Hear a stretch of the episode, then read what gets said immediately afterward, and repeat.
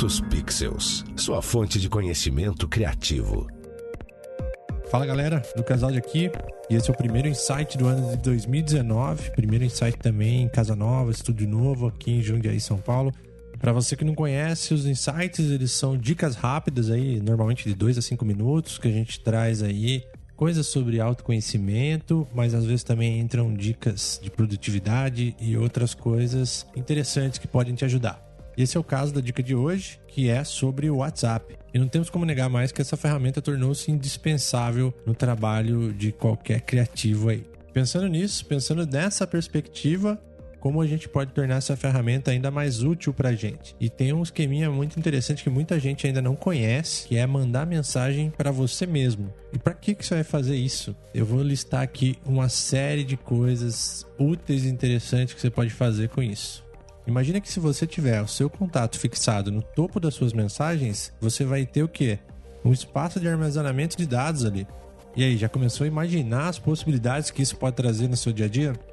Bom, vou citar algumas para vocês. Imagina que você é um fotógrafo e quer salvar listas de hashtags organizadas ali para você utilizar no Instagram copiar e colar no momento que você precisa, de forma rápida, para ensaios femininos, para paisagem, para casamento. Você deixa ali todos aqueles grupos de hashtags na quantidade certa, com as melhores, vai refinando e guarda ali para você utilizar a qualquer momento. Já que você pode deletar essas mensagens, então você pode o que? Guardar, refinar, deletar e deixar lá o que empresta só.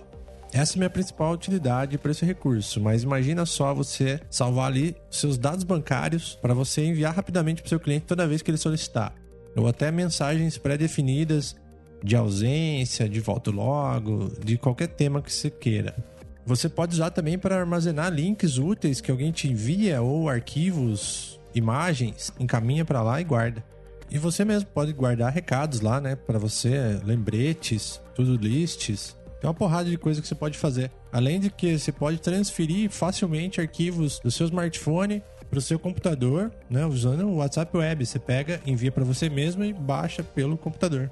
Já vou aproveitar e deixar uma dica bônus aí, porque quem se preocupa com a qualidade sabe que quando você envia uma imagem pelo WhatsApp, muitas vezes ele comprime essa imagem, né? tem uma compressão, uma, uma perda de qualidade. E para evitar isso, é só você anexar como documento e não como imagem. Aí a imagem vai íntegra. Você faz o mesmo caminho que você faria quando você vai enviar a imagem para alguém. Você clica naquele símbolo de mais, ao invés de clicar em imagem para escolher a sua imagem para enviar, você clica em documento e escolhe o mesmo arquivo e manda. Então é isso, tá convencido já que é uma dica foda, um recurso muito bom? Só que eu não falei como que faz, né? Vamos lá então.